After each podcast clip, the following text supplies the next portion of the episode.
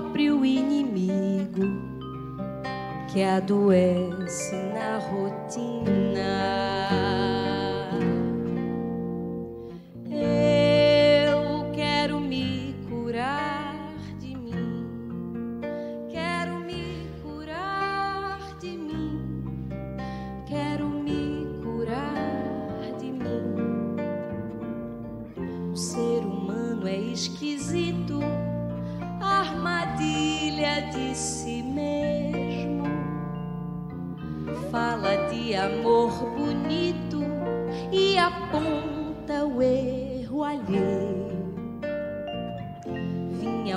Em um só corpo, esse de um metro e sessenta.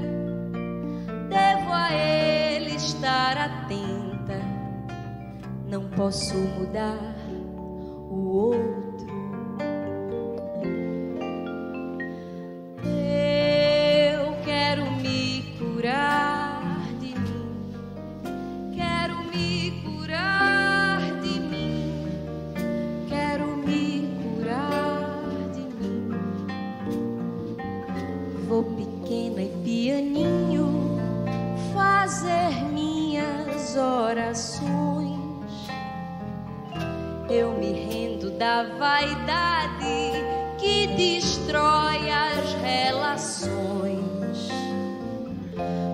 encher do que importa, preciso me esvaziar, minhas feras encarar, me reconhecer hipócrita. Sou má, sou mentirosa, vaidosa e invejosa, sou mesquinha, grão de areia e preconceituosa. Sou carente, amostrada, dou sorrisos, sou corrupta, malandra, fofoqueira, moralista, interesseira. E dói, dói, dói me expor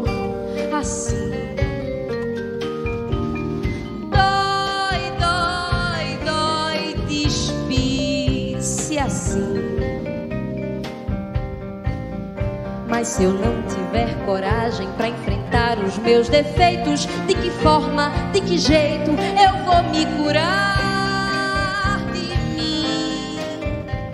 Se é que essa cura há de existir. Não sei, só sei que a busco em mim. Só sei que a busco me curar de mim, me curar de mim, me curar de mim, me curar de mim.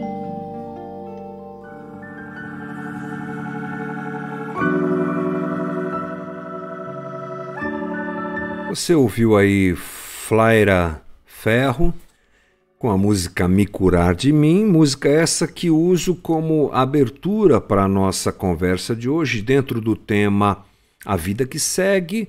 Quero falar sobre transformação, sobre vida transformada. E eu acho que essa música é, representa muito bem isso, apresenta muito bem, poeticamente, essa ideia. Faz alguns anos já que eu conheço essa música. A primeira vez que a ouvi, falei: Uau, que incrível! Alguém que poeticamente expressou de forma tão linda a realidade de quem somos. Gente que precisa se curar de si mesmo.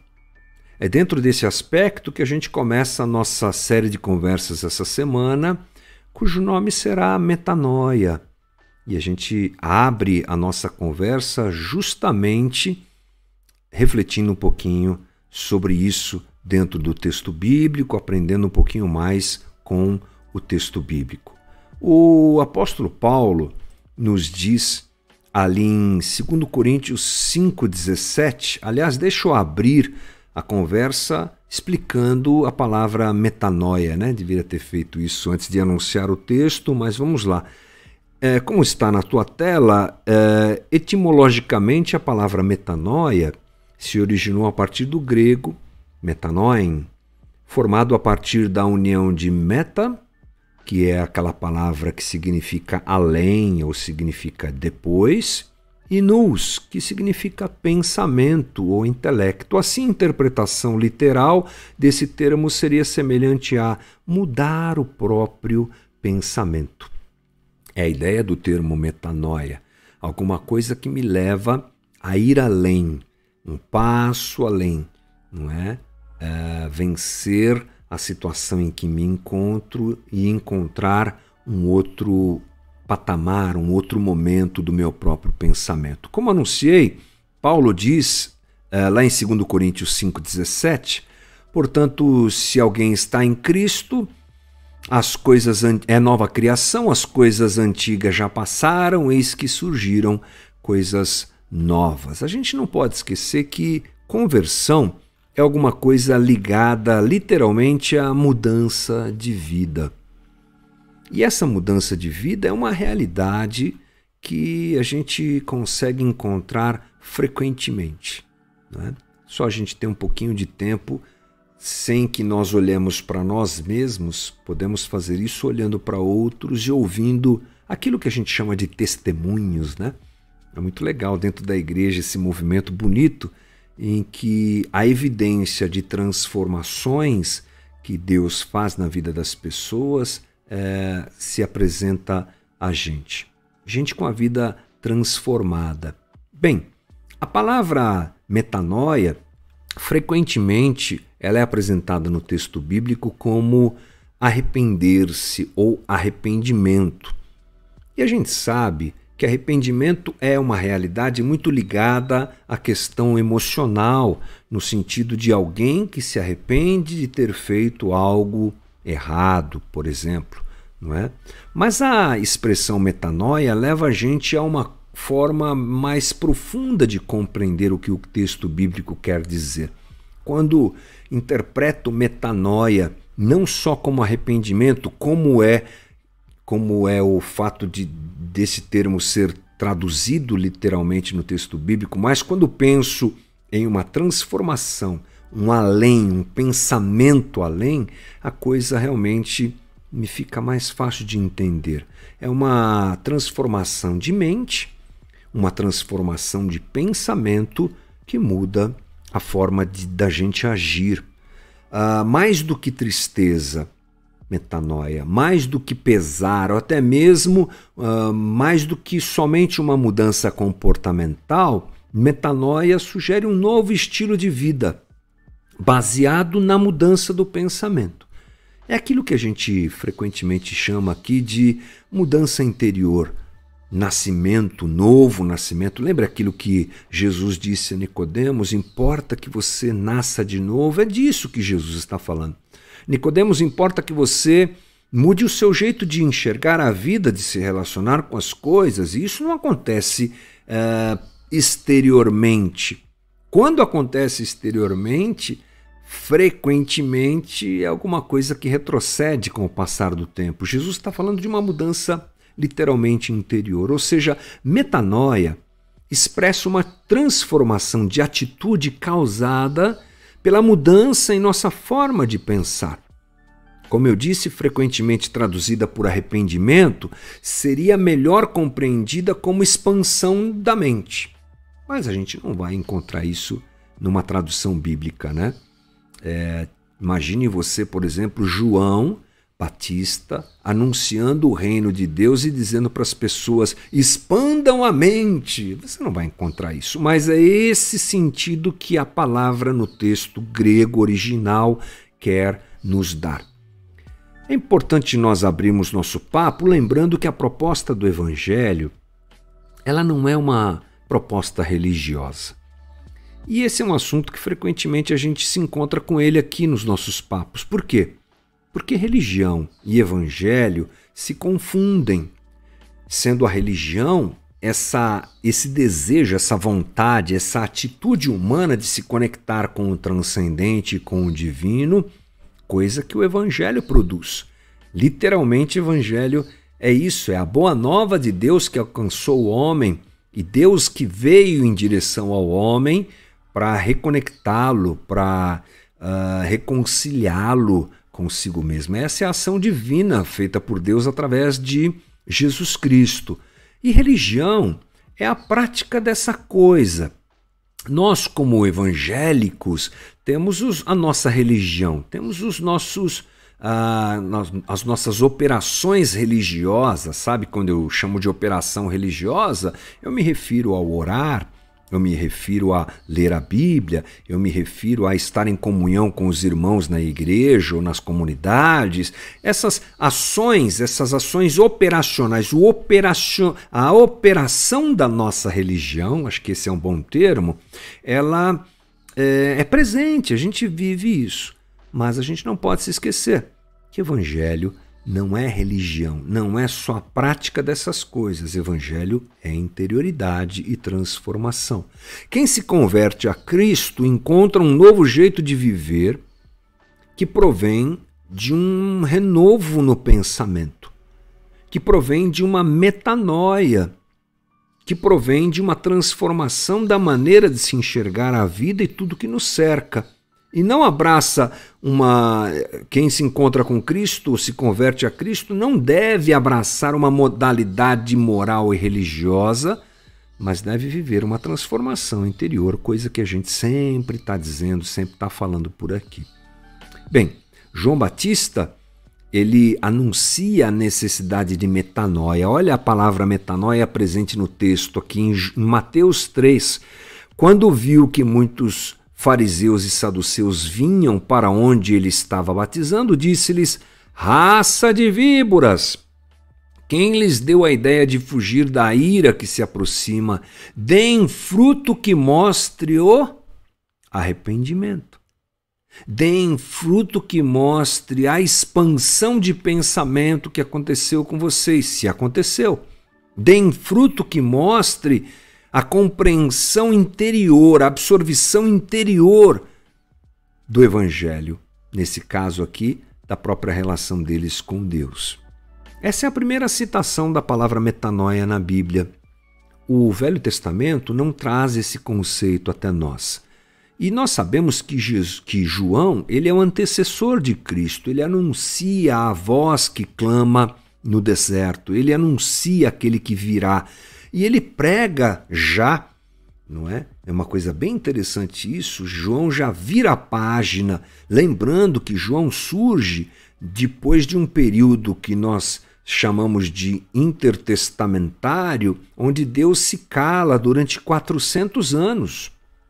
É, lá em Malaquias a gente tem o um encerramento dessa ação divina, dessa página do Antigo Testamento para a primeira página do Novo Testamento são 400 anos. E quando Deus se uh, resolve se apresentar novamente, ele se apresenta através dessa figura diferente, icônica, eu diria até é, distinta mesmo, que é João Batista, e ele já surge com esse modelo de pregação. Modelo aqui, a palavra talvez não mais adequada para isso, com esse com essa mensagem. Arrependam-se. A palavra de Deus que toma o coração de João Batista, preparando a vinda de Jesus, abrindo os caminhos para Jesus eh, se apresentar, já é uma palavra de arrependimento. Eh, João está enfatizando o rompimento com aquele sistema religioso vigente. E cada um deveria se arrepender, passar por uma mudança interior, amplificar, ampliar os seus horizontes e o seu pensamento. Não só João, mas o próprio Cristo prega também essa metanoia. Diz lá Mateus 4,17. Daí em diante, Jesus começou a pregar: Arrependam-se, pois o reino dos céus está próximo. Arrependam-se. Mudem o jeito de vocês pensar, expandam a mente de vocês. Duas coisas para a gente aprender nessa fala aqui de Jesus. Mude o jeito de você pensar, expanda o seu pensamento, pois o reino de Deus está, o reino dos céus está próximo. Todo mundo que lê isso aqui, ou a maior parte das pessoas ao ler esse texto, acha que Jesus está dizendo de alguma coisa que virá. Não, não, não, não. É aquilo que já veio. Esse próximo não é próximo porque está chegando, é próximo porque chegou e já está entre nós. Jesus estabelece o conceito dessa mudança de mentalidade muito além da proibição de certos atos e de certas condutas, coisa que a lei fazia muito. Haja assim ou não haja assim. Jesus expande isso, porque agora o alvo é o coração humano.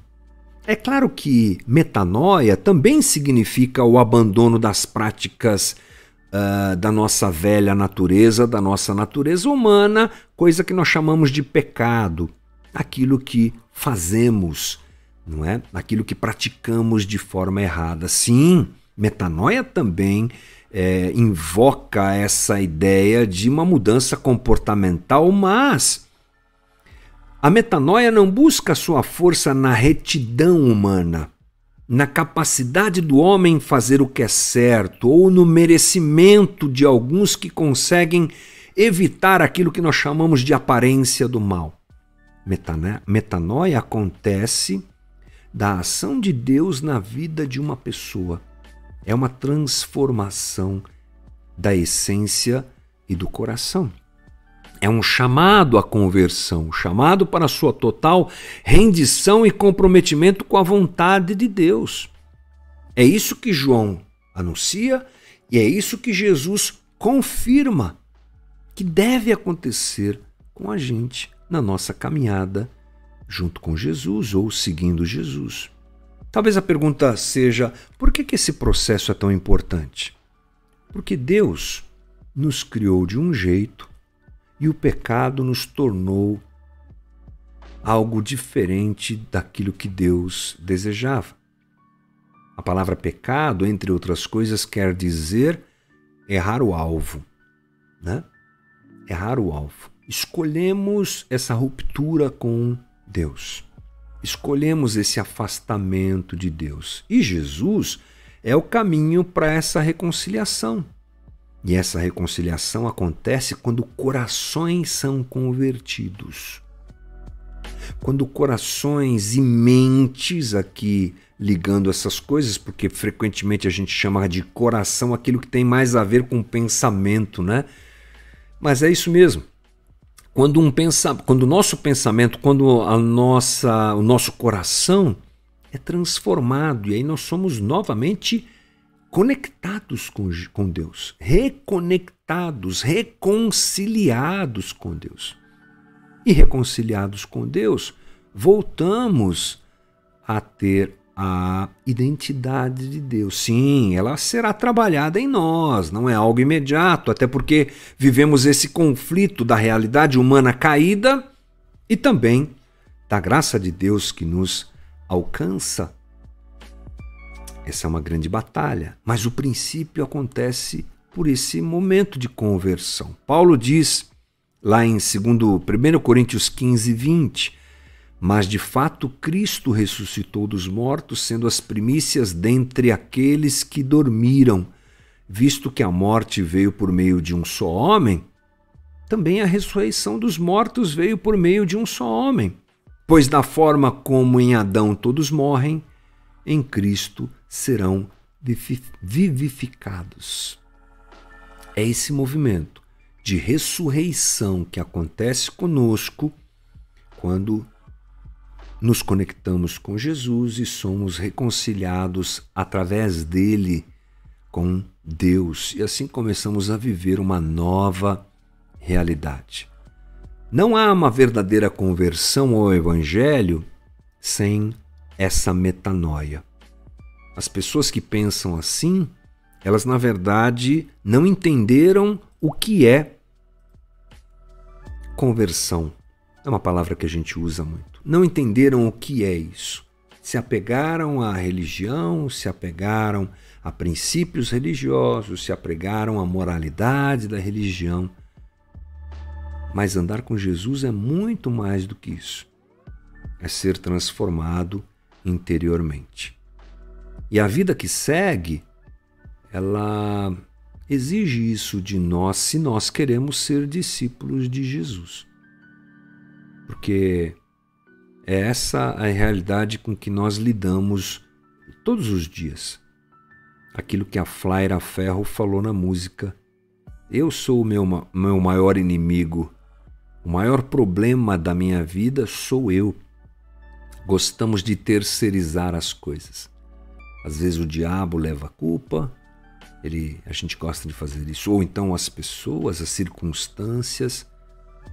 Mas a, o começo dessa nossa conversa eu quero dizer que é bom a gente olhar para nós mesmos. Olhemos para nós mesmos.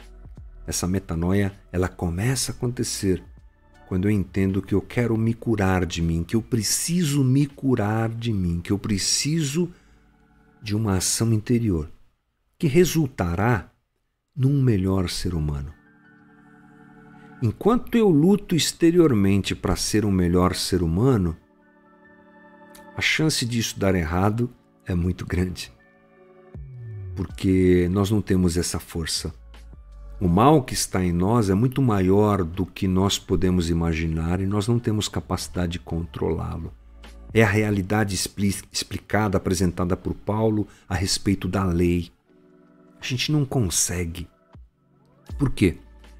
Porque Paulo diz lá em Romanos 7: Miserável homem que sou, o bem que eu quero fazer eu não consigo. E sabe quem diz isso, né, gente? É Paulo. É o cara.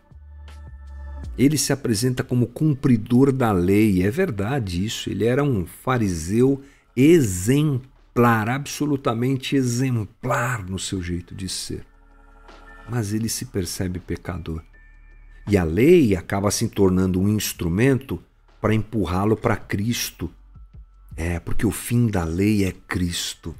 É a lei que a gente não consegue viver, que mostra que a gente é incapaz. Se não passarmos e não vivermos essa transformação, a gente continua se enganando e flutuando na realidade da religião e, e, e cai e levanta e sempre se machucando por isso.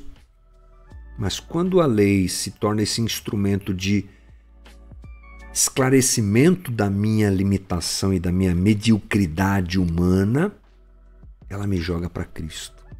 E em Cristo eu sou agasalhado, acolhido, e essa transformação se inicia e vai acontecer até o último dia da minha vida e da sua vida e ela nos leva a sermos mais parecidos com Jesus, não de fora para dentro, de dentro para fora. É bem triste você se relacionar com pessoas, isso é muito frequente, que não entenderam esse princípio. Não entenderam a realidade. Aliás, não é, não é nenhum princípio, eu preciso me corrigir aqui. É a realidade do Evangelho, é essa. E elas tentam e tentam e tentam e não conseguem, porque nunca conseguirão. É Jesus que faz essa obra em nós. É Jesus que opera a metanoia em nós. Então hoje, te convido a orar comigo a música da Flaira. Senhor, me cura. Senhor, me livra de mim mesmo e me ajuda nessa caminhada difícil me fazendo ser transformado interiormente, expandindo a minha mente para viver o Evangelho de Cristo. Esse foi o nosso novamente de hoje.